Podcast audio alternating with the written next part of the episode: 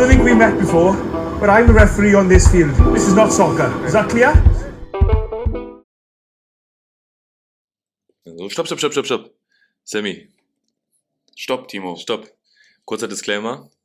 Die Sachen, die wir in dieser Folge besprechen werden, und zwar geht es um den DRV und das, was in der Presse an Vorwürfen gegen den DRV und das Präsidium oder Teil des Präsidiums hervorgerufen wurden, wollen wir in dieser Folge besprechen. Ähm, bis zu diesem Zeitpunkt ist natürlich kein Tatbestand bestätigt. Bis jetzt ist alles nur mutmaßlich, aber trotzdem wollen wir die Chance nutzen, dieses Thema mit einzubinden in unsere, ja, unsere Unterhaltung, unseren Podcast, unsere Folge. Ähm, über Vorgänge berichten, die in der Presse und in unserem Umfeld ähm, ja, aufgepoppt sind und die wir erfahren, erfahren haben. Bis jetzt gibt es noch keine Schuldzuweisung. Wir wollen nur aus einer, aus unserer Perspektive die Sachen besprechen. Und natürlich alles, was wir besprechen, ist nicht als Anschuldigung ähm, in irgendeiner Art und Weise zu begreifen, sondern wollen einfach nur die Sachen besprechen, die bis diesem Zeitpunkt veröffentlicht sind.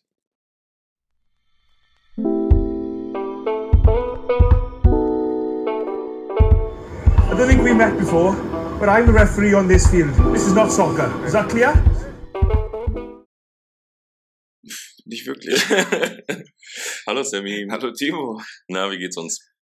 Gut aufgeregt. Aufgeregt? Aha, ist ja viel los gerade. im- Turbulente Tage, ne? Turbulente Tage in der Sportlandschaft. In der Sportlandschaft, ja, vor allem im Rugby. Gefühlt gibt's keine Ruhe im deutschen Rugby, ja, weil äh, wir wollen diese Folge diesmal nutzen, um äh, auf die Vorwürfe einzugehen, die von seitens der Siebener Nationalmannschaft gegen das Präsidium oder beziehungsweise den Teile, Teile des Präsidiums, Teile des Vorstands erhoben werden wurden.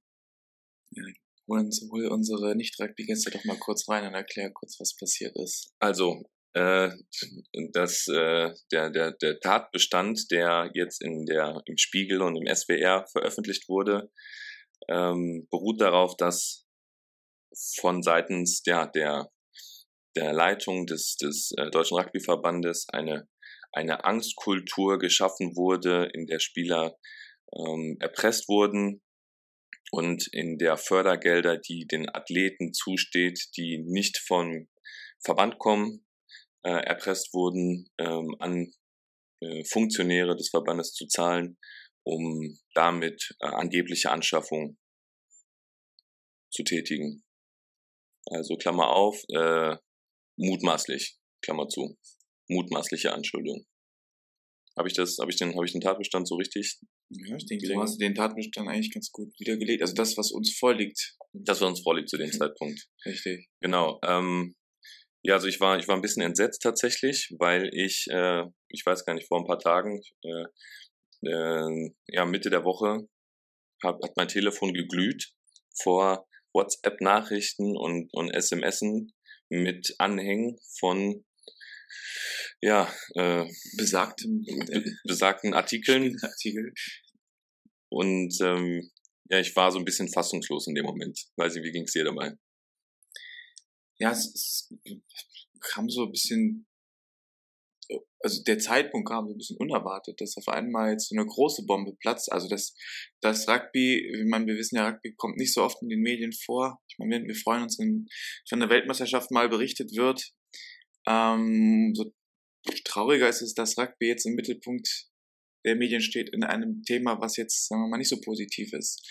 Ja, weil Ja. vor allem, ich habe halt äh, vom Gefühl her, was halt immer, klar kennt man Skandale in der Sportlandschaft, äh, in Deutschland jetzt wahrscheinlich nicht so ganz äh, oft. Also nicht, dass ich das mir jetzt wirklich das jetzt bewusst ist, ähm, aber die, die ähm, zum Beispiel aus dem Gewichtheben, da hat man ja schon, wenn, wenn das äh, internationale Gewichtheberkomitee über Korruption oder beim FIFA, bei der FIFA Korruption äh, im, im Raum DFB ist steht. ja momentan auch sehr, sehr viel los. DFB, äh, daher kenne ich halt so, so Skandalmeldungen, aber nicht, ähm, ja, bei uns im Ummit, also vom Gefühl her ging es halt bei uns, also ich hätte ich La hätte nie gedacht, lange nicht mehr. ich hätte nie gedacht, dass wir so groß sind, dass halt ein Spiegel einen 16-seitigen Artikel veröffentlicht, ähm, äh, oder 16-seitigen PDF-Datei veröffentlicht, wo Gesichter und wo Spieler und wo Funktionäre beschrieben sind, die die wir persönlich kennen. Also mit denen wir auf dem Platz gestanden haben, mit denen wir zusammen Spiele gespielt haben, mit denen wir zusammen abends feiern waren, äh, Siege betrinken, Niederlagen äh, trösten, äh, zelebriert hatten. Das war das für mich, was so schockierend war in dem ersten Moment. Absolut. Du hast ja auch vor allem aus, aus einem anderen sportlichen Kontext auch viel Rückfragen bekommen. Ja, also ich habe ich hab, äh, parallel dazu, also natürlich aus der Rugby Community, aus meinem ganzen, aus meinem ganzen Netzwerk, ganz viele Leute, die, die mir, die mir geschrieben hatten äh, und mich angerufen hatten und gefragt haben, was da los wäre. Ähm, aber genauso halt eben auch aus besagten anderen Sportarten, ähm, Athleten, die ich durch meine aktive Zeit in Heidelberg noch, noch kennenlernen durfte oder, oder kennengelernt habe, die ja in anderen Leichtathletikdisziplinen unterwegs sind ähm, äh, oder anderen Sportverbänden unterwegs sind, die auch Profisport in dem Sinne betreiben, aber da können wir später noch ein bisschen genauer drauf eingehen, wie, ja, wie der Sport eigentlich in Deutschland strukturiert ist. Ähm, ja, und das ist natürlich Publicity, die wir eigentlich nicht haben wollen. Absolut nicht. Ich meine, das ist jetzt meine, das ist jetzt ein, ein großes Stinktier vor der Haustür, was schon, was selbst wenn man es wegkarrt, immer noch seinen Duft hinterlässt. Also ja, ja, vor allem ist auch ähm, deshalb, also ist ja noch bis zu diesem Zeitpunkt gibt's ja keine wirkliche, kein wirkliches Urteil. Äh, wir haben den Artikel gelesen jetzt äh, von unseren äh, äh vom Spiegel und ähm, äh, haben auch das Statement gelesen vom DRV, äh, vom, vom DRV, vom Verband. Ähm, ja, und bis jetzt ist es so, stehen halt noch ein paar Fragezeichen irgendwie da und es gibt kein festes Urteil. Es gibt, ähm, ja, also im Moment ist man mit dem, was man jetzt quasi aus den Zeitungen liest, erstmal mit sich alleine. Oder wie würdest du das sehen? Ja, ich meine, wir haben, wir haben den, im Artikel und, und TV-Bericht im SWR und in der Sportschau natürlich eine Seite kennengelernt, die ja. uns ähm, also immer die Sachen vorzeigt, was die Sachen sind, die, die Sachen beschreibt, die, die anscheinend also in dem Empfinden in, in, so entstanden sind. Ähm, hat zur Causa DRV haben wir natürlich nicht viel. Wir haben, also die, die Stellungnahmen waren doch sehr bedeckt und nicht sehr detailliert. So, also die Antwort auf äh, so ein komplexes Unterfangen man dann doch sehr reserviert. Ja, würde ich auch so sagen. Also man, man kriegt jetzt natürlich einseitig die Berichterstattung mit, die vom äh, aus der Athletenperspektive ist, ja. Ähm, so was man jetzt auch hört, sind es ja nicht nur ein, zwei, sondern auch ein paar Dutzend oder ich glaube, ich am Artikel stand was mit, äh, dass es, glaube ich, jetzt zwölf Athleten sind, die sich wohl zu Wort gemeldet haben, wenn ich das gerade richtig in Erinnerung habe. Ähm, und auf der Gegenseite hält man sich im Moment noch das Schweigen vor, bis auf unseren Präsidenten, der jetzt einmal äh, eine Stellungnahme gegeben hat, dass er Rückendeckung äh, dem, des, äh, dem Vorstand oder der Funktionäre ausspricht. Und das ist jetzt alles, was wir Informationen haben. Ähm, ja, aber man muss, glaube ich, am Anfang jetzt erstmal drauf eingehen, wie überhaupt die, der Verband oder wie die, wie die Nationalmannschaft, weil es gibt ja eigentlich nicht die Nationalmannschaft im Rugby organisiert ist, weil es gibt ja einen Unterschied zwischen 7er und 15er Rugby, die beide im Seniorenbereich spielen. Oder habe ich bis jetzt irgendwas falsch erzählt? Nee, ich denke mal, das ist sehr gut. Genau. Der größte Unterschied für diejenigen, die, die, die nicht sich auskennen im Rugby, ähm, Siebener Rugby ist ähm, seit, ich weiß gar nicht, zwei Olympiaden. Äh, Rio, 16. Ja, aber das ist ja, die Olympiade beschreibt ja eigentlich die vier Jahre, ah. die vier Jahre immer zwischen den Spielen. Äh, seit zwei Olympiaden mhm. oder drei Olympiaden mittlerweile, ich weiß es gar nicht genau, olympisch. Dadurch äh, besitzt der Staat oder der, der, die Sportart Siebener Rugby im internationalen oder beziehungsweise auch im nationalen Komitee einen anderen Status, wird dementsprechend wie alle anderen olympischen Sportarten äh, behandelt. Ähm, und hier kommt schon der erste Bruch, weil wir im Rugby, in der Rugby-Landschaft eigentlich eher im traditionellen 15er-Bereich spielen und eben nicht die 7er-Variante, die ist eigentlich eher so eine Sommer-Spiel- und Spaß-Variante. Jetzt in Anführungsstrichen geschrieben. Ja, in Anführungsstrichen. Also als eher so als Turnier-Spaß-Variante genommen. Äh, der größte Unterschied ist natürlich, wie, die, wie der Name schon sagt, dass man siebener Rugby mit sieben Personen auf dem gleich großen, also sieben gegen sieben, zweimal sieben Minuten lang auf dem großen normalen Rugbyfeld spielen lässt. Äh, und die, äh, das 15er Rugby klassisch in einem äh, ja, 15 gegen 15 auf dem gleich großen Feld wie beim 7er Rugby gespielt wird und das halt mit zweimal 40 Minuten. Ähm, für die schlauen Füchse unter euch. Habt äh, bestimmt schon äh, gemerkt, dass äh, die Anforderungen für den Athleten für dieses Spiel äh, ganz andere sind. Absolut. Also mit äh, acht Spielern weniger auf dem, auf dem, auf dem Platz hat man natürlich auch dementsprechend eine höhere Laufleistung. Genau. Ähm, natürlich ist die Zeit kürzer, also zweimal sieben Minuten ist natürlich wesentlich kürzer als zweimal 40. Dementsprechend wird der Siebener Rugby ja auch als Turnierform eher gespielt. Ähm, das heißt, man hat theoretisch, glaube ich, drei Spiele an einem. An Ja, einem ich glaube drei bis vier Spiele und dann ein bis äh, zwei bis drei Turniertage. Ja, also ich glaube, ja, ich glaube, der ähm, Durchschnitt oder die, die sind meistens Ja. nochmal zwei, zwei Turniertage, wo dann am Anfang so Art Vorrundenplatzierungen ausgespielt werden und dann zweiten Tag sind dann halt die Finalspiele, wo man dann halt eben um die Endplatzierung spielt. Sagen wir es mal so, also ich hätte jetzt in meiner Primetime als äh, Nationalspieler kein Siebener, kein Siebener Rugby auf diesem Niveau spielen können, weil es einfach Ja. physiologisch gar nicht möglich wäre. ja, du bist ja Timo, bei dir ist es ja ein bisschen anders. Du hast ja eine kurze Intermezzo in der Nationalmannschaft der Siebener gehabt. ein kurzes Gastspiel Ein tatsächlich. kurzes Sketchspiel. Ja, also man, also wenn man jetzt, ähm, ich, ich finde es immer schwer ähm, zu sagen, wer ist jetzt prädestiniert für 7er Rugby und wer ist prädestiniert für 15er Rugby, weil ähm, das ist ja wieder dieser Konflikt, naja, wir spielen ja die gleiche Sportart, das ist halt nur eine andere, eine andere Variation. Ähm, wenn ich jetzt Bock habe, zum Beispiel Basketball zu spielen, dann kann ich ein sehr guter Basketballspieler sein. Ähm, das Problem ist halt nur, dass ich aufgrund meiner Genetik, weil wenn ich jetzt äh, 1,20 groß bin, natürlich andere oder einen Nachteil habe gegen jemanden, der 2,20 Meter groß ist, der auf dem gleichen Korb, auf dem gleichen Spielfeld spielt wie ich, der wird eher zum Beispiel in die NBA kommen, als, ähm, als ich dann mit meinen 1,20. Äh, Und das ist beim Siebener Rugby, glaube ich, ein bisschen ähnlich. Ähm, um auf dem Top-Niveau mithalten zu können, braucht man halt eben diese ja, ähm, Top-Athleten, die, die körperlich, also genetisch in, in dieses Profil passen und äh, spielerisch halt dementsprechend auch. Äh, also es bringt halt nichts, wenn man, wenn man äh, ja Top-Athlet ist, aber kein Rugby spielen kann. Hat man, also da sieht man relativ klar, gerade mit dem Platz, den man hat, ähm, äh, den man bespielen muss, ob man Rugby spielen kann oder nicht. Und auf der anderen Seite, wenn man ähm, äh, Rugby spielen kann, aber nicht die, die genetischen Voraussetzungen hat, also wie Größe, Athletik, wie auch immer, Kraft, ähm, merkt man auch ziemlich schnell, dass das Gegenüber oder derjenige oder diejenige, die gegenüber spielt, dann äh, auch einen Wettbewerbsvorteil hat. Also wenn wir jetzt über die Spitze spielen, also über den Leistungssport sprechen, ähm, müssen wir das ein bisschen ähm, äh, separiert betrachten zum Breitensport. Also das ist immer so auch der nächste Konflikt, also 7er, 15er ein Konflikt, Breitensport, Leistungssport ein Konflikt.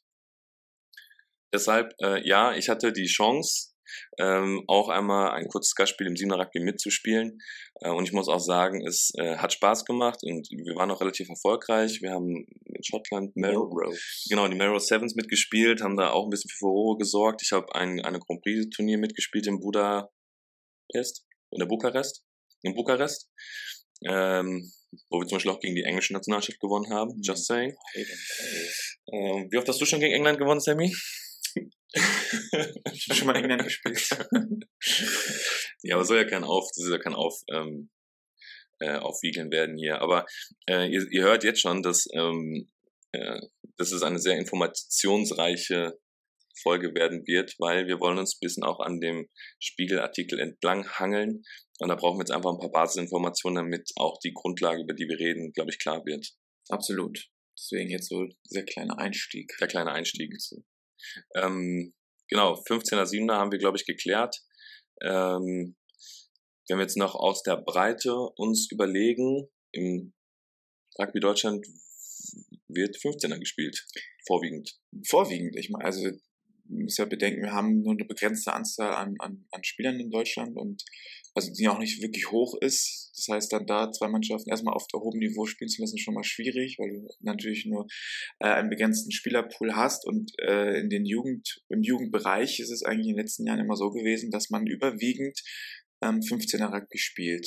Also ich glaube, die Tradition ist ja auch 15er Rugby. Ja. Also jetzt gar nicht mal, um jetzt irgendwelche Niveaus irgendwie abzuklären, weil es ja, ne, wenn wir jetzt vom Breitensport sprechen und ähm, die breite Masse spielt bei uns 15er, es gibt, glaube ich, eine 7er Liga in Mitteldeutschland, also eher zum in dem Osten der Republik, wird, glaube ich, 7er Rugby als Liga gespielt, Mhm. aber ansonsten wird außer bei den Frauen gibt es auch eine 15 Liga, aber da wird, glaube ich, auch der Fokus auf 7 Rugby gelegt. ähm, von der Spieleranzahl macht es einfach mehr Sinn. Absolut. Ich meine, wenn du, wenn du begrenzte Spieler hast und, und du dann, dann kein 15er-Spiel zustande bekommst, dann ergibt es natürlich Sinn zu sagen, hey, wir machen, wir haben jetzt hier zehn Spielerinnen oder Spieler, lass uns eine Liga machen. Und ich meine, am Ende des Tages ist es toll, dass wir alle Rugby spielen. Darum äh, geht's ja. Genau. Sport. Richtig. Äh, Und deswegen, also man merkt, dass in den letzten Jahren dieser Fokus auch, also das, was mehr äh, in Mode gekommen ist, sage ich, dass man solche Siebener Ligen, Ligen äh, aufstellen kann oder aufstellt. Aber vermutlich auch, weil halt wirklich begrenzt, begrenzte Kader einhergehen mit den Mannschaften. Ja. Wenn du das sagst. Also ich, ich vermute es. Ja, ich glaube, das hat auch ein bisschen damit zu tun, wie gesagt, dass die, dass Siebener olympisch geworden ist und das halt als Katalysator ein bisschen mitgenutzt wird, dass Siebener mehr in den Fokus kommt, aber traditionell äh, sind wir ein 15er Verband, der, der seit Jahrzehnten 15er Rugby spielt ähm, und das Siebener war da oder bis zum, ja, bis in jetzt vor kurzem eigentlich immer nur so als äh, Sommersportart für diejenigen, die halt noch äh, athletischer sind, wie du schon sagtest, nicht unbedingt der erste Reihe äh, Typ, der da mitspielt, sondern halt eher die Hintermannschaftsspieler, die noch ein bisschen zocken wollen und nicht so viel mit Gedränge und Gasse zu tun haben, wie das im 15 Rugby eigentlich da ist. Aber ich glaube, wir machen einmal gerade äh, nochmal Kaffeepause, weil ich merke, äh, mir fehlt so ein bisschen die Feuchtigkeit im Mund. Ja, Ansonsten äh, kriege ich die Informationen gleich alle nicht mehr raus, Sammy. Das ist vollkommen okay. Timo, äh, hol dir deinen Kaffee. Mach ich mal. Und äh, du leitest uns auch gerade ziemlich gut durch diese Thematik, was auch gar nicht so einfach ist. Ja, ich hoffe, ihr verzeiht mir. Bis gleich, Sammy. Bis gleich. So, Timo, Sammy, Kaffee ist da. Kaffee ist da. Ja, aber jetzt, das ist natürlich ein bisschen, bisschen Nervenkaffee jetzt, um die Gedanken so ein bisschen zu sortieren. Das ist, glaube ich, ganz wichtig. Ja, ich glaube, wir, wir, wir hangeln uns da jetzt einmal gemeinsam durch. Aber wir haben es ja einmal vorhin schon mal ange, angesprochen. Es gibt ja diesen ersten Konflikt zwischen, zwischen Breitensport und Leistungssport, den wir in Rugby Deutschland ja haben. Und wir haben den zweiten Konflikt 7er und 15er Rugby, was eigentlich kein Konflikt sein sollte, aber dadurch, dass die Förderung halt eine unterschiedliche ist, wird ja ein Konflikt geschaffen. Ähm, aber da müssen wir auch mal drüber eingehen, weil ich glaube, das ist vielen nicht bewusst, wie überhaupt die Anstellungsverhältnisse oder die Förderung an sich im Leistungssport funktioniert. Hm. Ähm, ich versuche das möglichst einfach zu, zu erklären, oder wir versuchen es möglichst einfach jetzt hier zu erklären. Ähm, falls da wirklich jetzt Details nicht ganz richtig sind, äh, das ist dem geschuldet, dass wir das möglichst einfach jetzt versuchen, äh, uns dran lang zu hangeln. Ähm, also 15er, 7er Rugby. Ähm, beim Leistungssport ist es so, dass äh, keine Anstellung beim Verband passiert. Also der, der, der Deutsche Rugbyverband hat nicht seine Athleten angestellt. Auch beim 15er war das damals so, dass wir nicht vom Verband angestellt wurden. Nein. Sondern wir uns andere Mittel und Wege suchen mussten, damit wir halt am Ende des Monats unsere Rechnung bezahlen konnten. Beim 7er Rugby ähm, also es, beim Fußball, wir können den Fußballvergleich äh, jetzt mal gerade rausholen, weil äh, es wird ja auch immer so im Allgemeinen immer so gesagt, ja, die Spieler von Bayern München, die sind aber nicht beim FC Bayern München zum Beispiel angestellt, sondern bei der GmbH. Also das sind dann äh, ja Lizenzspieler, die dann halt ähm, im, in einer ähm, in einer in einer äh, wie sagt man GmbH in einer Gesellschaft angestellt sind, die ähm, den Arbeitszweck haben, Fußball zu spielen oder da auch zu trainieren. Und so ähnlich ist es auch beim Siebener Rugby, nur dass halt äh, die GmbH zum Beispiel hier die Sportförderkompanie der Bundeswehr oder die Polizei ist. Hm. Bei uns damals war das ja dann Die World Rugby die Akademie. Beziehungsweise die Gesellschaft Die- genau, Förderung des Genau, da, ganz genau. So ist nämlich auch der, der, der rechtliche Hintergrund, dass wir halt auch nicht bei der Stiftung angestellt waren, sondern bei einer Tochtergesellschaft, die 100% der Stiftung gehört. Aber damit das rechtlich und arbeitsrechtlich funktioniert, ähm, mussten wir über die Gesellschaft angestellt sein und eben nicht über den, die Stiftung oder den Verein. Ja. Weil es ein bisschen schwierig mit Vereinsrecht, das hat auch was damit Gemeinnützigkeit zu tun und Gewinnerzielungsvereinbarung oder Absichten ähm, äh, als Gemeinnütziger. Also wir merken, sobald Geld im Spiel ist, wird Es kompliziert. ist, boah, das ist ein sehr guter Satz. Ja. ähm, genau, wo waren wir weiter? Wo wir stehen geblieben?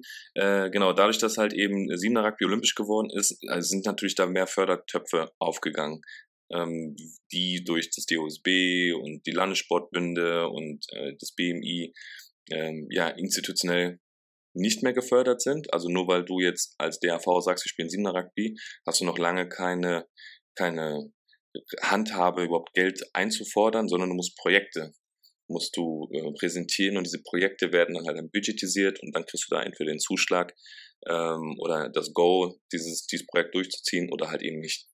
Ähm, zum Beispiel, ich versuche es mit einem Beispiel zu hinterlegen, wenn jetzt die, der DRV sagt, wir möchten das Projekt, ähm, jetzt in der, ist ja aktuell Olympische Spiele in Japan, äh, wäre dann das Projekt Tokio mit der Nationalmannschaft. Dazu brauchen wir und dann wird nach unten hin dann abgerechnet, was dann auf der Rechnung stehen soll. Also Trainer, Spieler, Equipment, Reisen, Vorbereitung, medizinisches Personal, blablabla. Das wird dann als budgetisiert, das geht dann halt in die entsprechenden Stellen und die nicken das halt eben dann ab oder nicht. Also nur weil man jetzt ein DAV ist oder ein Dachverband ist, kriegt man prinzipiell nicht direkt Kohle. Ähm, Genau, dadurch wird es jetzt nochmal vertrackter, weil jetzt ja die Spieler eigentlich outgesourced sind von der Bundeswehr, aber du als DAV ja trotzdem das Projekt ja fahren musst, also brauchst du Personal. Also ihr merkt, das ist halt sehr, sehr verworren und deshalb macht es auch das wirklich nicht einfach, da durchzusteigen. Aber ich hoffe, bis jetzt konntet, oder Sammy, hoffentlich kannst du mir bis jetzt folgen. Ich höre heute ganz äh, aufmerksam zu. Okay. Du bist ja auch, also als Sportwissenschaftler bist du natürlich auch da noch mehr in der Materie als ich. Finde ich ja. Ja, ich habe ich hab tatsächlich ähm, in, in der Uni ähm, mich mit Vereinsrecht und Projektmanagement und so ein Quatsch musste ich mich tatsächlich so ein bisschen herumschlagen. Herumschlagen, hätte ich fast gesagt. Ja, aber das ist ganz gut, damit man genau diese komplizierten Sachen auch ähm, ein bisschen aufbrechen kann. Ja, und dass man das auch, also dass man das schon mal gehört hat zumindest. Ja. Also ich bin jetzt kein Experte da drin, aber ich habe eine, eine Idee, in welche Richtung das geht. Und wenn ich jetzt wirklich eine Frage habe, natürlich lese ich mich da weiter ein oder versuche es zumindest, aber ähm, ja, ich habe halt schon mal, ich habe das nicht zum ersten Mal gehört. Ähm, also jetzt haben wir schon mal Siebener, den Siebener-Bereich abge, äh, abgehandelt, sagt man so. Und beim äh, und on top zu diesen öffentlichen Geldern kommen aber dann ja noch Sponsoren. Sponsoren und Spenden und Privatiers, die halt dann sagen, sie möchten den Sport gerne weiter fördern. Diese Gelder, Sammy, sind aber nicht zweckgebunden. Also das würde bedeuten, du möchtest als Privatier oder als, als Sponsor äh, zum Beispiel oben auf dem Trikot stehen, dann kannst du da ja eine Summe für geben und das Produkt Trikot oder Trikotwerbung wird dann ja dann dem verkauft an die Sponsoren, die sich dann an diesen Projekten, die vorher schon beim BMI gelandet sind oder beim BOSB gelandet sind, dranhängen. So. Kannst du bis jetzt immer noch folgen? Ich kann dir auf jeden Fall folgen. Okay. Sehr gut, ja. Ähm, und in Abgrenzung dazu nochmal die 15er Rugby-Projekte. Äh, äh, da gibt's ja keine öffentliche Förderung für. Also zum Beispiel, wenn wir jetzt sagen, wir fahren, wir spielen Europameisterschaft äh, Six Nations B, äh, können wir das gerne beim BMI einreichen und die sagen, na, Wofür? Wofür? So, ihr seid nicht olympisch, äh, vielleicht gibt's da andere Töpfe, aber so wie ihr das hier gerade vorhabt, äh, gibt's da keine Kohle für. Also müssten wir uns am 15er Bereich ausschließlich über die Mitgliedsbeiträge der Verbände und Vereine refinanzieren und halt eben durch Sponsoren und äh, die Privatiers.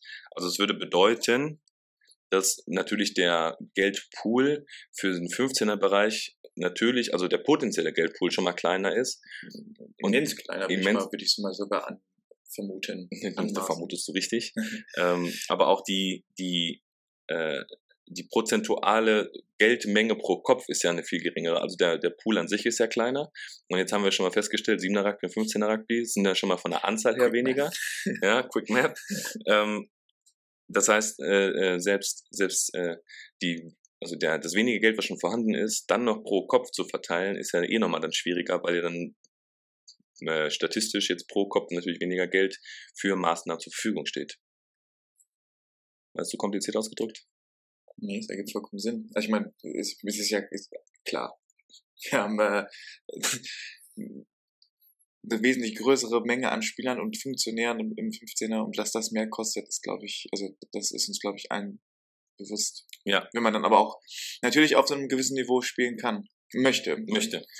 Ist das natürlich äh, mit sehr viel Aufwand. Sehr viel Aufwand verbunden.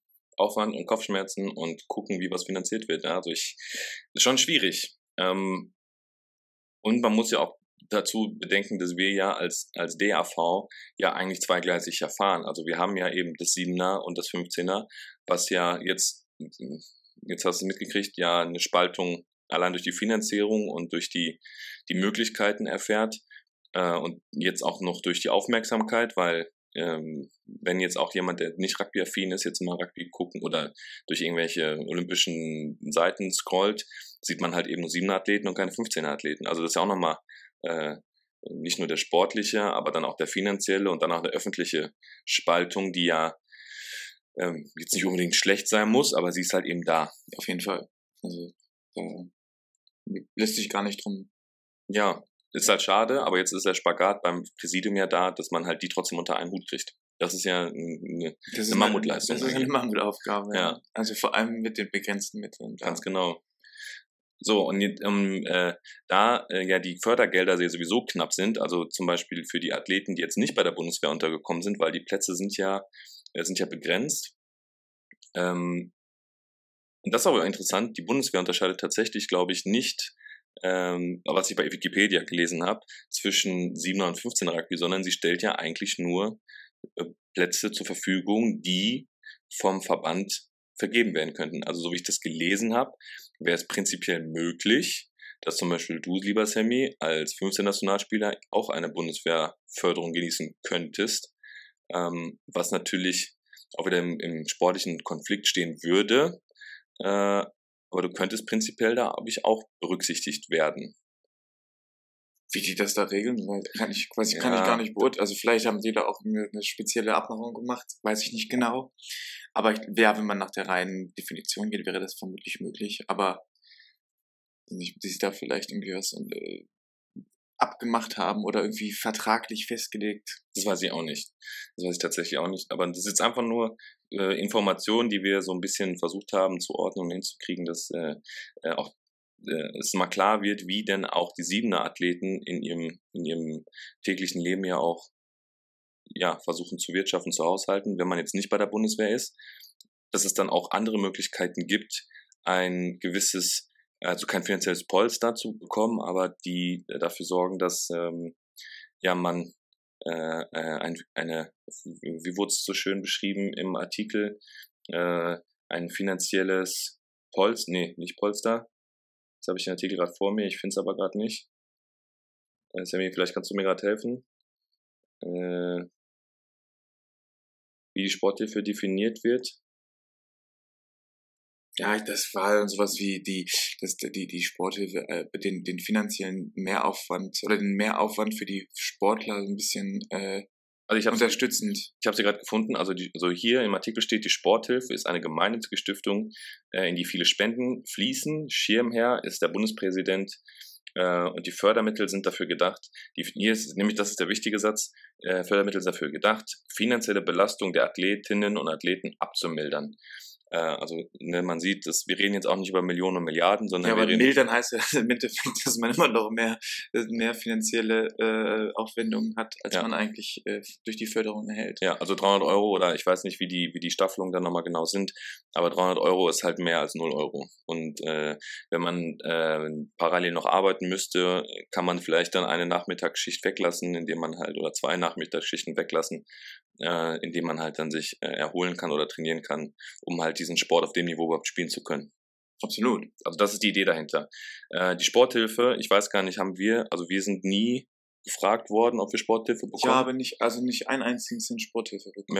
Ja. Ich weiß es, also in der U18 vor mir, äh, bevor, oder nee, Doch, ich, Doch. also ich hatte damals mit 16 habe ich mal einen Schrieb bekommen, dass ich als damals, glaube ich, D-Kader-Athlet äh, äh, Sporthilfe genießen könnte. Das waren, glaube ich, damals 50 Euro. 50 Euro im Monat. Das war, also ich weiß nicht, weil ich jemand hatte, der über mir gespielt hat, der von diesen 50 Euro in einem Rucksack profitieren konnte. ja, genau, einen Rucksack habe ich auch noch. Einen Rucksack und eine Cappy habe ich, glaube ich, bekommen. Rucksack, Cappy und dann halt die 50 Euro im Monat. Das war äh, das einzige Mal, dass ich überhaupt in den Genuss oder in, in die Sphäre von Sporthilfe überhaupt gekommen bin. Und ähm, ja, ich weiß gar nicht, hätten wir als 15er Spieler auch da äh, Zugriff drauf gehabt?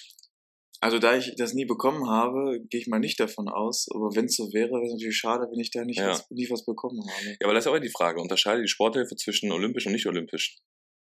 Ich weiß nicht, damals war Rugby noch nicht olympisch. Ja, genau, aber Aber Ja. auch da werden die wahrscheinlich wieder irgendwelche. Aber auch wieder interessant, wenn man äh, so in der Retrospektive da so ein bisschen mal schaut. Äh, äh, ich weiß gar nicht, wurden wir auch nie darüber aufgeklärt. Nö, also es wurde auch, war nie Thema. War nie Thema. gab es nicht, ist nicht stattfinden. Auch die Sportstipendien wurden waren nie Thema. Also als als äh, äh, Kaderathlet hat man die Möglichkeit wohl, habe ich jetzt auch in der Zeitung erfahren, dass äh, man in äh, so Spitzensportförderung der der Universitäten kommt, die dafür sorgen, dass man äh, an den Rhein oder in der Region Rhein-Neckar wohl bevorzugt äh, einen Studienplatz bekommt. Habe ich auch nie so in der Art und Weise. Das habe ich anders erfahren. Also da wusste ich ganz gut, also das hat der, der Hans damals, der Hans Wallenwein, unser Teammanager. Ja, aber der hat ja nie die Stiftung, der hat ja nie diese. Nee, aber der hat, der hat der schon dafür, also der hat. Also Hans Wallenwein, der liebe Gott hat ihm selig, nochmal. Ja, ich, der hat mir damals äh, geholfen bei einem, bei einem Studium an der Pädagogischen Hochschule Heidelberg äh, ins Gespräch zu kommen. Also da, da gab es schon, glaube Aber ich. ich weiß nicht, ob das dann über ihn lief, weil er Leute kannte, oder ob das wirklich mit dieser, mit diesem Sportstipendium zu tun hatte. Das war so ein, so ein spezieller Antrag bei der Uni. Ja, Aber ob das jetzt das Spitzenförder, also Förderprogramm war, das kann ich gerade gar nicht sagen. Ja, aber das, Sport, aber das Sportstipendium ist ja, also ich sehe es ja immer, wenn dann auf Instagram irgendwelche, irgendwelche Spieler ähm, oder Athleten, Athletinnen äh, ähm, Fototermine hatten, da wird auch nicht sieben, da glaube ich, unterschieden, sondern nur Rugby-Spielerinnen, die dann halt eben in Mannheim studieren oder Ja. in Heidelberg studieren. Ja, aber ist, äh, ich will mich jetzt nicht da jetzt auf, auf festfahren, nur, es, also ihr merkt, es gibt Förderungen, es gibt äh, Unterstützungen, äh, die dann, je nachdem, wie sie dann definiert sind oder wie sie dann benutzt werden, und ich glaube, da wird sich gleich auch nochmal der später der Kreis auch nochmal schließen, ähm, ähm, die benutzt werden, beziehungsweise die mh, zur Verfügung gestellt werden, um halt eben Spitzensport auf dem Niveau so lange. Ja. Also, also wir halten fest, es gibt, es gibt Sportförderung für bestimmte Athleten, die nicht sonderlich hoch ist. Ja. Und die die Athleten auf jeden Fall, Athleten und Athletinnen auf jeden Fall benötigen, um so ein bisschen ihr, ihr Leben außerhalb zu gestalten. Wir wissen ja auch ganz genau, so ein- so eine Sportlerkarriere, die ist begrenzt von der Zeit her. Und das heißt, wenn man auch, wenn man dann diesen Sport so auf diesem Niveau ausübt, dann im Endeffekt nichts bei rausbekommt, dann fragt man sich, wieso machen die Leute sowas? Also deswegen natürlich schon sehr toll, dass es diese, dass es diese Möglichkeit gibt, dass man wenigstens da etwas zurückbekommt. Ja. Gut. Dann machen wir gerade noch eine Verschnaufspause, Sammy. Aber jetzt geht's richtig los. ja, jetzt geht nämlich richtig los. Okay. So, Timo. Ich hoffe jetzt. Bitte? Hallo. Hallo, ja, hallo.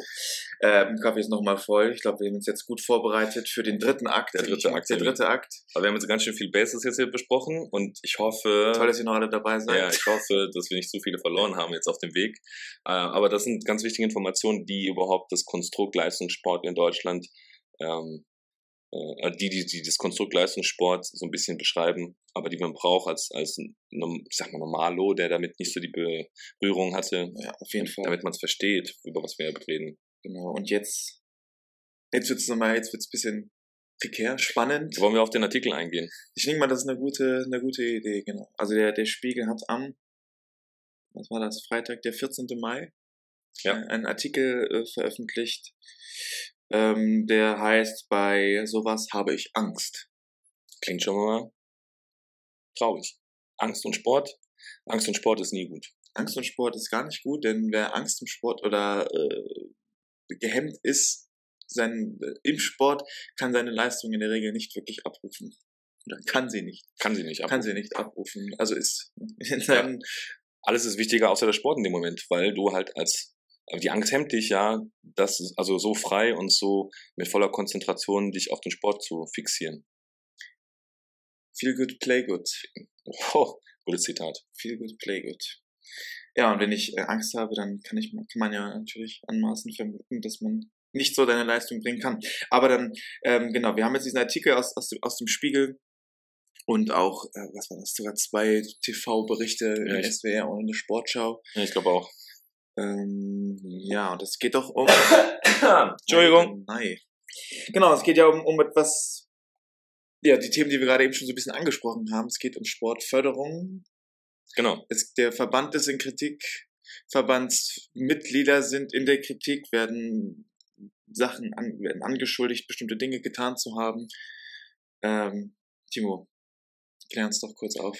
Ja, die, also der, der, die Anschuldigung, die in dem Text ja mitgeht, ist ja tatsächlich, dass von, ähm, hier ist es Manuel Wilhelm, der Manu, äh, namentlich äh, genannt wird, und Alexander Wiedeker, die hier ähm, erwähnt sind. Wir haben Sport, Sportdirektor.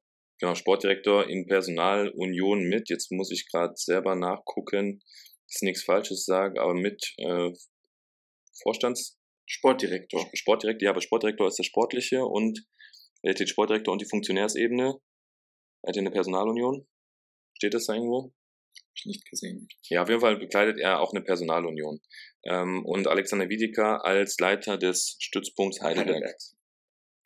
Ähm, genau, und den, äh, den beiden wird vorgeworfen, also der Tatbestand wäre, dass sie die äh, Fördergelder, die die Siebener Athleten ähm, bekommen, ähm, äh, ja zu erpressen, mehr oder weniger, um sie dann ähm, ja, Zweck zu entfremden. Also würde bedeuten, dass äh, du jetzt als äh, Siebener-Spieler, Sammy, würdest jetzt jeden Monat 300 Euro bekommen und äh, ich als Bundesstützpunktleiter oder sportlicher Direktor würde jetzt sagen, ähm, dass äh, wenn du deinen Kaderstatus und dann die Förderprivilegien, Privilegien, die du jetzt genießt, weiter genießen willst, du mir die Sporthilfe jeden Monat überweist. Das Geld. Das ganz, Wo das, nicht viel übrig ist, soll ich dir jetzt noch geben. Genau, also vor allem, wo, wo ich ja eigentlich als, als äh, Funktionär ja überhaupt gar keinen Zugriff drauf habe. Also das ist ja nicht, dass ich die Gelder verteile, sondern die kommen ja aus einem Stiftungspool zu dir, ähm, wo ich ja eigentlich als Funktionär überhaupt keine, ja, keine Finger im Spiel habe. Also die, die, ich kann dich halt vorschlagen, weil du halt so ein guter Spieler bist, dass du halt eben diesen Kaderstatus bekommst um halt eben die Projekte, die wir vorhin angesprochen haben, wie zum Beispiel Tokio, dich darauf vorzubereiten und als äh, Goodie und als Privileg kriegst du von der Stiftung halt eben äh, Fördergelder, äh, also als finanzielle Unterstützung, um ähm, den Sport halt mit der Konzentration der Hingabe durchzuführen. Gut, das hört sich ja schon mal erstmal sehr, ja, sag mal, aus Athletensicht doof an, dass ich meinen Status abgeben könnte, wenn ich nicht der Bitte nachgehe, mein Geld. Genau. Also auch, dass, dass äh, die Abhängig oder die, die, der, der Vorwurf ist ja, dass du als äh, Athlet ja nur überhaupt den Sport und die Förderung so machen kannst. Äh, ach, andersrum, die, den Status ja nur, bekannt, äh, nur bekommst in, in dem Moment, wo äh, dieses Machtinstrument äh, Zwang ähm, zum Tragen kommt. Also äh, eigentlich keine schöne Situation, weil wenn du dich in diesem siebener Bereich dann geben würdest, du halt äh, eigentlich nicht die vollen Privilegien hast, die dir eigentlich zustehen würden. Und damit gedroht wird, wenn du es halt nicht machst, dass du halt eben deinen Status verlierst. Und jeder, der Leistungssport treiben möchte, weiß, was das für eine schlimme Situation ist, äh, wenn man gerne was machen möchte und äh, im besten Alter sitzt oder steht im, im vollen Saft und möchte jetzt hier möchte jetzt hier den Sport treiben und hat eigentlich das Ziel, zum Beispiel zu Olympischen Spielen zu fahren. Zur Weltmeisterschaft. Genau. Oder Ja, also nochmal hier den Vorwurf, äh, um den Artikel zu zitieren. Äh, im, Im Artikel wird jetzt gesagt, dass äh, in den Jahren 2018 und 20 habe äh, ein äh, äh, beträchtlicher Anteil der Sporthilfe ähm, wurde an Manuel Wilhelm und im Anschluss daran halt an Alexander Wiedeker ähm, äh, überwiesen beziehungsweise musste übergeben werden, um halt eben weiter im Kader der sieben Nationalmannschaft zu stehen. Ähm, natürlich gibt's da äh, ähm, auch verschiedene, verschiedene, äh, wie sage ich jetzt, verschiedene Wege, wie das Geld dann zu denen gefunden hat. Äh, mal in einem Umschlag wohl, mutmaßlich wohl in einem Umschlag und mutmaßlich dann halt auch als äh, Überweisung, die äh, regelmäßig dann monatlich getätigt wurden und nicht nur von Einzelnen, sondern von mehreren Athleten. ja, sogar zum Teil zusammengetragen. Äh, bis zu 10.000 Euro Fördersporthilfe sollen so, also Ja, stehen in einem Raum. Fall sogar. stehen im Raum, dass die, dass die Gelder mitgenommen wurden. Ja, ähm, Sammy, wie, wie, wie fühlst du dich mit so einer Information erstmal als Athlet, wenn du sowas hörst? Also aus Athletensicht, wie gesagt, wenn du sowas nie erfahren hast, wir reden jetzt hier von keiner großen äh, Summe, die dir monatlich ausgestellt wird, dass dir quasi das bisschen, was du bekommst, auch noch weggenommen wird, da würde ich mich als Sportler erstmal also sehr, sehr, sehr schlecht behandelt fühlen. Also auch wenig wertgeschätzt. Ähm, ja, und dann, dann in diesem Zusammenhang, dass, dass dir mutmaßlich äh, damit gedroht wird, dass du deinen dein, dein Status, Status verliert, was natürlich auch nicht äh, so direkt kommuniziert werden muss, auch natürlich auch ein bisschen indirekt kann das natürlich auch kommen durch äh, indirekte An Androhung und ähm, ja, wenn ich, wenn ich sowas lese, dann finde ich das ja, traurig und schade, weil wir zumal in den letzten Jahren schon so viel Stress, sage ich mal, im deutschen Rugby hatten, wo leider immer wieder das Thema Geld im, im Vordergrund steht und irgendwie habe ich das Gefühl, dass wir dieses Thema ähm, nicht wirklich loswerden. Ähm, Ja, ja, also ich sage mal so, es war so, will nicht sagen Flashbacks, also so Erinnerungen. Doch, also ich, ich muss ganz ehrlich sagen, ich hatte, als ich die Artikel gelesen hat, hatte ich richtige Flashbacks und beziehungsweise das gefühlt überwundene Thema damals mit der Weltrugby-Akademie und wie wir da als Athleten behandelt wurden äh, und was da auch im Raum stand, das hat mir, also hat die Schublade nochmal aufgemacht, wo ich eigentlich gedacht hätte, hätte ich das Thema Weltrugby-Akademie untergebracht.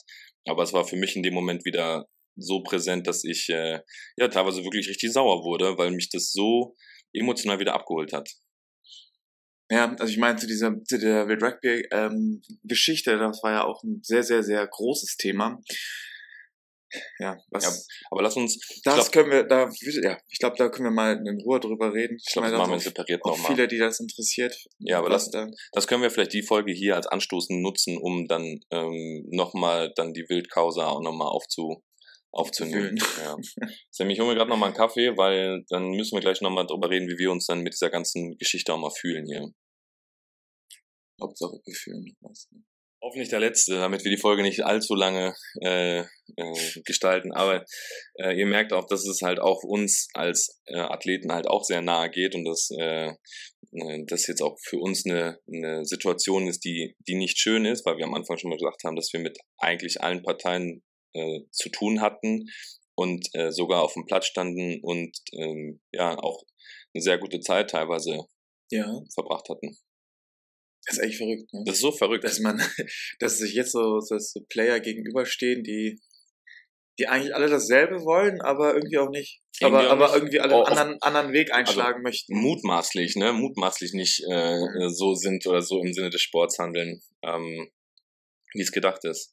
Naja, also wir haben ja schon mal so ein bisschen sind wir auf den Artikel eingegangen und hier äh, haben, also wir möchten auch jetzt nicht das total detailliert und äh, detailversessen hier runter und runterbrechen, aber ähm, was mir so ein bisschen äh, äh, unangenehm aufgestoßen ist, dass wir ähm, aus Athleten, also ich glaube zum Beispiel nicht, dass die Athleten auch in der Vielzahl jetzt hier wirklich ähm, Lügen oder oder oder äh, Sachen ähm, so verbreiten, die kein ähm, also das ist, Wahrheitsgehalt. ja, dass sie das aus den Fingern saugen. Also ich, äh, ich, natürlich lege ich meine Hand dafür nicht ins Feuer, aber es ist ja auffällig, dass nicht nur jetzt ein, zwei, sondern halt wohl eine ganze Reihe von Spielern äh, diese Vorwürfe und diese, diesen Tatbestand, der im Raum steht, dass sie den ja bestätigen.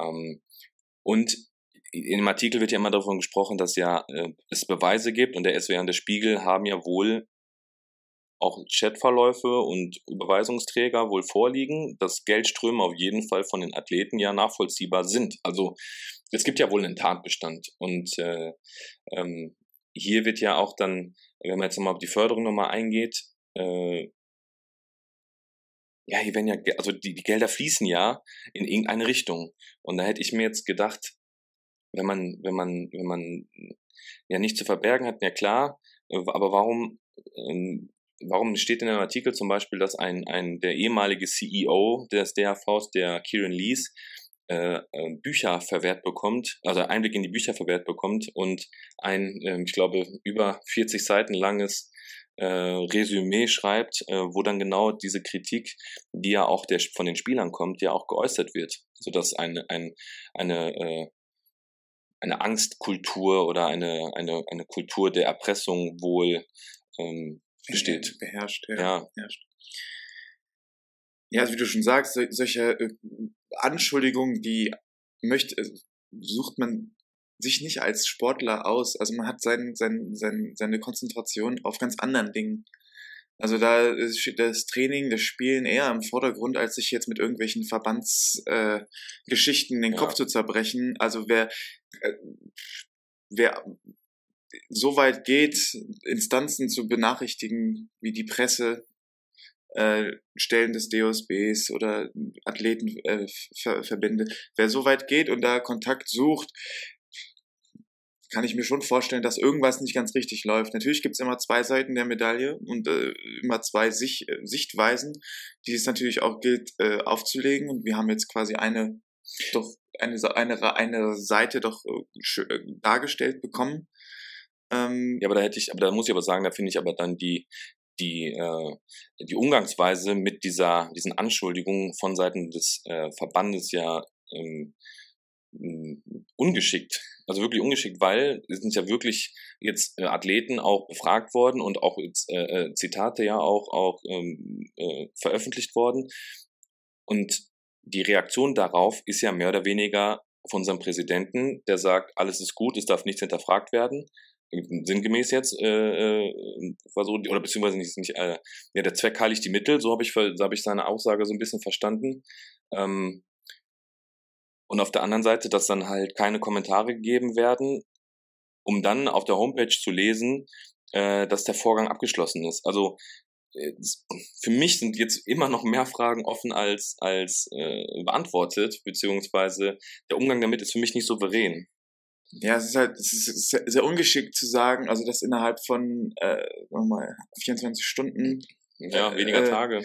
Weniger Tage äh, quasi kom so kommentiert zurückzugeben, ohne wirklich darauf auf die Problematik einzugehen und das mit einem Zweizeiler in Anführungszeichen ähm, gut zu heißen, ja. macht, die, macht das Ganze natürlich. Ähm, aber es, es sieht ungünstig aus. Ja, sehr, sehr ungünstig. Weil ich meine, wenn, selbst wenn das, wenn sie, wie sie sagt, dass da nichts dran ist, dann, dann würde ich, glaube ich, dann damit anders umgehen. Müsste äh, vielleicht ein bisschen transparenter. Ja, es ist sehr so, wir behalten irgendwas, hiding something in the shadow hier. Ja, so ein bisschen. Also, ähm, also mit souveränen Umgang meine ich ja, dass, dass ähm, äh, die, also wenn jetzt jemand mit dem mit einem Vorwurf äh, äh, zu mir kommt und und mich einer Straftat mehr oder weniger ähm, ja bezichtigt ähm, äh, und ich dann als Statement, also natürlich muss niemand der Presse irgendwelche Auskünfte geben, dann bin ich auch verstehe ich und äh, ist auch das gute Recht und das soll man auch eigentlich nicht nicht äh, jetzt größer machen als es ist. Äh, aber wenn halt ähm, diese, diese Anschuldigungen ja wohl von Athletensicht auch aus vergangenen CEOs äh, im Raum standen und damals auch von der Welt Rugby Akademie ja mehr oder weniger äh, auch mit kommuniziert wurden, äh, dass dann man sie über einen Anwalt verlauten lässt, äh, dass äh, äh, die Berichterstattung einseitig ist. Also ich das, also das beschwert, dass es einseitig ist, aber dass ja die zweite Seite ja gerade von den Journalisten aufgrund der Anfrage ja äh, ja, beleuchtet werden sollte. Ja, ja. Das ist ja das, wo ich sage, so, ja, aber wie kann man denn nun, also eine zweite, eine Einseitigkeit kann ja nur dann bestehen, wenn eine, die andere Seite nicht reden will. Und das ist ja im Moment so ein bisschen das Problem, dass, dass äh, ganz viele Informationen aus der ähm, anschuldigenden Sicht äh, besteht, aber aus der angeschuldigten Sicht halt keine Kommentare kommen. Und das ist ja das, was ich da so ein bisschen unsouverän finde, mhm. beziehungsweise dass äh, äh, ja dann halt vom, vom, von unserem Präsidenten äh, dann gesagt wird, es ist alles gut. So, die, die, die Arbeit von Manuel Wilhelm darf nicht äh, äh, oder ist gut und darf nicht ähm, darunter leiden. Ja, die Aussage ist nicht befriedigend für mich, irgendwie. Absolut nicht. Also da, da ist und wird, denke ich mal, auch noch eine Menge besprochen, aufgewühlt werden, weil ich denke auch, dass es, da geht es nicht nur uns so, sondern ja, allen in Rugby Deutschland wollen Sportlandschaft. Da, Sportlandschaft, die wollen da Klarheit haben. Weil ich glaube, so ein DOSB, der möchte halt auch schon wissen, wo, wo, was da passiert und, und was da los ist. Also, ähm, also ich will es mal, ich will's mal so formulieren, so wenn jetzt die Vorwürfe wirklich haltlos sind, dann hätte ich mir so, also, so, ja, wenn Hypothese, die Anschuldigung der Athleten ist haltlos und da gibt's nichts und das ist äh, komplett falsch, was da, was da äh, vorgetragen wurde, dann hätte ich mir doch ein souveräneres Auftreten oder ein transparenteres Auftreten unseres, unseres Verbandes ja gewünscht, weil wenn ich nichts zu verheimlichen habe, warum soll ich denn, warum soll ich denn da jetzt irgendwas verstecken? Oder, verstecken ist eigentlich falscher Ausdruck, aber es macht ja den Anschein, dass ja Sachen nicht versteckt werden, beziehungsweise dass sie unter den Teppich gekehrt werden. Ähm, also weiß nicht, ob das Verhalten, also ob ich mich so verhalten hätte, wenn, wenn ich jetzt äh, von der Polizei gefragt werde, wo waren sie zwischen 22 und, und 12 Uhr nachts in der Sperrstunde und ich dann nicht sagen kann, ja, ich war zu Hause und äh, ich habe äh, hier die Handydaten, die getrackt werden können. Äh, ja, also habe ich, ich habe ja nichts zu verlieren in dem Fall, sondern nur zu gewinnen. Ähm, äh, und das ist ja das, was ich ja so ein bisschen, ja nicht schade finde, aber ungeschickt einfach. Ungeschickt. Auf jeden Fall. Aber man muss sich natürlich auch fragen, wieso äh, jemand äh, in der Position überhaupt seine Athleten fragen muss, äh, Geld umzu, umzudatieren, also um zu ja, äh, umzusetzen. Also wieso muss der Verband so weit gehen und seine, seine Athleten fragen, äh, überweis mir nochmal hier ein paar Euros, damit ich das und das bezahlen kann? Ja, also ich weiß jetzt nicht genau, wie die Anstellungsverhältnisse bei Raphael Pyrasch jetzt, wenn wir den als Galionsfigur mitnehmen. Ähm, und ich weiß nicht genau, ähm, ob das jetzt, also ich weiß, dass er bei der Bundeswehr war und dass sein Kaderstatus äh, gebunden war an die, ähm, an die Förderung der Bundeswehr. Also sobald du den Kaderstatus verlierst, verlierst du auch den Förderanspruch der Sportförderkompanie.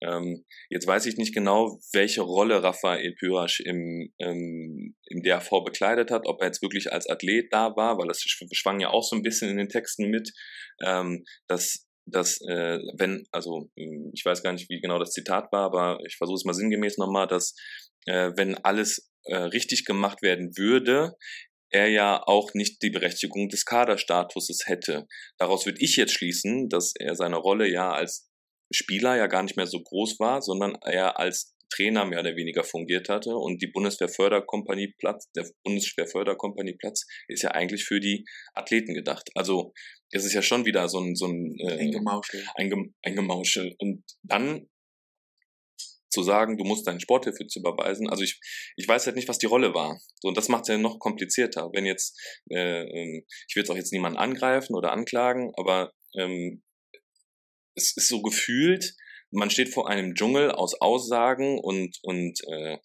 Informationen und man muss dann mit der Machete irgendwie durchgehen, damit man am Ende das so ein bisschen das Licht sieht. Ja, und versuchen, dass man beim Schneiden der Macheten nicht irgendwas äh, dabei kaputt schneidet, was wir gar nicht kaputt schneiden wollen. Ja, weil vielleicht ist es ja auch nur der, der erste Deckmantel, der da, der da mit äh, fällt. Also ich weiß ja nicht, wie tief man jetzt bohren will oder muss, damit auch die Situation auch so aufgeklärt wird.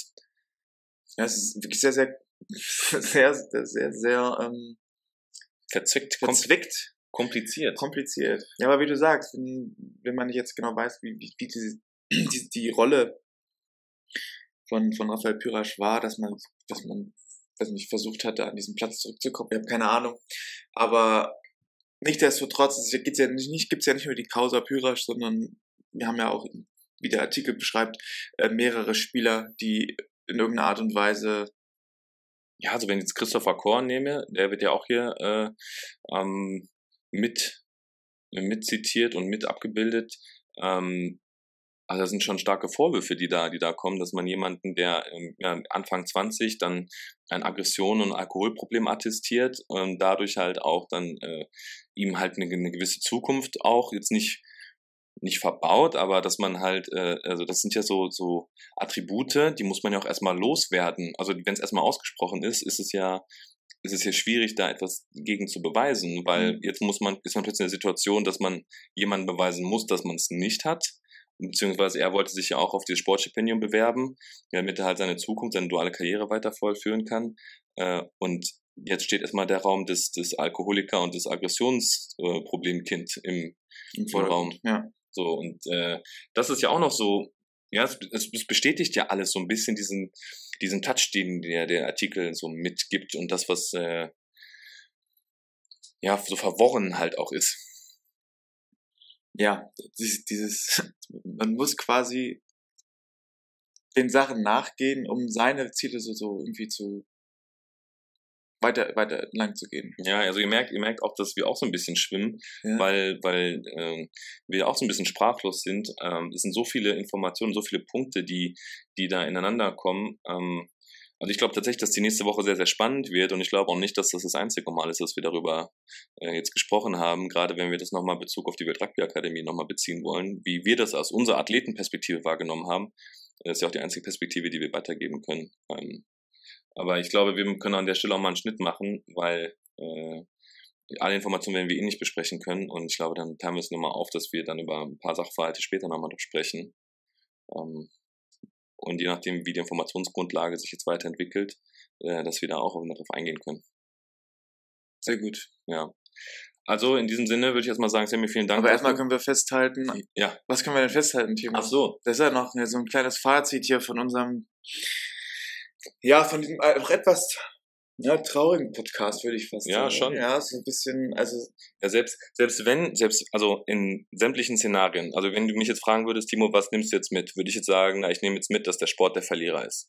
Der Sport wird als größter Verlierer ähm, aus dieser ganzen Nummer rausgehen, weil, ähm, lass mich den Satz kurz noch zu Ende führen, weil, ähm, wie gesagt, der Breitensport derjenige ist, der leidet. Das sind die Ehrenämtler, die leiden, äh, diese, die, die Werte, auf die sich ja unsere Sportart immer so beruft, mit Solidarität, Fairness, Respekt, äh, äh, mit dem man ja werben geht im, in Familienverbänden und, und, und in Familien, ähm, äh, ja, an sich in Familien, um die Kinder zum Sport zu, zu, zu bekommen, äh, kannst du ja jetzt ja nicht mehr bestätigen, weil also wenn ein, also einer muss ja von beiden Seiten ja nicht die ganze Wahrheit sagen, muss sich unsolidarisch äh, äh, zeigen ähm, und nicht integri in, integrär, wie sagt man, integrieren.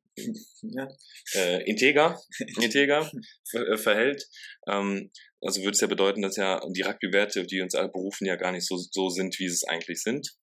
Ähm, und die ganzen Ehrenämtler und die Arbeit, die halt Leute und Familien und, und auch die Vereine in den Sport stecken, wird ja dann halt mit der, in der Spitze mit den Füßen getreten. Das ist so, würde ich jetzt einfach als äh, Fazit mitnehmen. Ja, das ist dann doch ein. Oder was sagst du dazu? Ne, ich kann dem Ganzen nicht äh, hinzufügen, weil, ähm, ja, wie, du- wie du sagst, das, das, der, der, der Schaden, der den trifft, ja, treffen so viele. Also das, äh, Ja, selbst wenn es nicht, äh, ich, jetzt reden wir schon wieder länger als auch geplant, aber selbst wenn der, selbst wenn der, äh, ähm, nee, wie sage ich, wie sag ich das jetzt? Selbst wenn der legale, wenn es halt alles legal war und oder rechtlich sauber, so sage ich jetzt mal, legal und rechtlich sauber ist ja nochmal ein Unterschied, aber wenn das jetzt alles rechtlich sauber abgelaufen ist und dann nichts nachgewiesen werden kann, ist ja die moralische, die moralische äh, Ver Verworrenheit oder oder äh, Diskrepanz ist ja, die ist ja so enorm, dass das, ich, ich weiß nicht, wie man aus der Nummer wieder rauskommt, weil was ist das denn auch für ein Verhältnis, wenn auch der Sportdirektor oder ähm, der Bundesstützpunktleiter auch nicht mehr mit seinen Athleten umgehen kann. Also äh, wer wird denn jetzt dann ausgetauscht? Werden die Athleten ausgetauscht und es kommen neue dahin? Oder also wir haben ja so viele in Deutschland. das, das ist ja die nächste Frage. Also was ist, also das, was ist denn auch für ein Arbeitsverhältnis auf dem Top-Niveau, wenn plötzlich die Athleten nicht mehr mit den Funktionären äh, Hand in Hand gehen können oder mit dem Staff, der halt für sie zuständig ist? Also ähm, ja, ihr merkt ganz, ganz, ganz tiefe Ebenen, die da äh, und ganz, ganz viele Schichten, die da aufge, aufgenommen werden. Und äh, ich glaube, da müssen wir wirklich noch ein, zwei Mal noch drüber, drüber, äh, mal drüber reden, Sammy. Ja, vielleicht möchte der eine oder andere uns auch äh, auf seinen kann, auf äh, uns auf Instagram oder Facebook schreiben, wie sie die Sache sehen. Ja, Da können wir also vielleicht auch nochmal drauf eingehen in der nächsten Folge. wir gucken mal auch, dass wir vielleicht jemanden auch gerade ins betrifft, dass wir den auch nochmal ins Gespräch mitnehmen, dass wir, dass wir das auch nochmal irgendwie aufrollen und dann nochmal die Person, über die wir sprechen oder die Person nennen, über die wir sprechen, dass wir die vielleicht auch nochmal ähm, äh, ja, zusammenbekommen, dass halt vielleicht auch äh, der Vorwurf der Einseitigkeit da aus dem Raum geholt werden kann. Ähm, müssen wir mal schauen, äh, je nachdem, wer auch bereit ist, nochmal zu reden und äh, wer es überhaupt darf. Deshalb, äh, ja, gucken wir mal. Vielleicht machen wir auch ein paar Sonderfolgen noch, die wir dann als Informationen äh, spreaden. Wunderbar. Na gut. Sammy, dann vielen Dank trotzdem. Ja. Auch trotz, trotz des traurigen Themas. Trotz des traurigen Themas allen eine schöne Woche. Jawohl, ja. Genießt die Zeit und stay tuned, würde ich sagen. Stay tuned. Tschüssi. Ciao, ciao.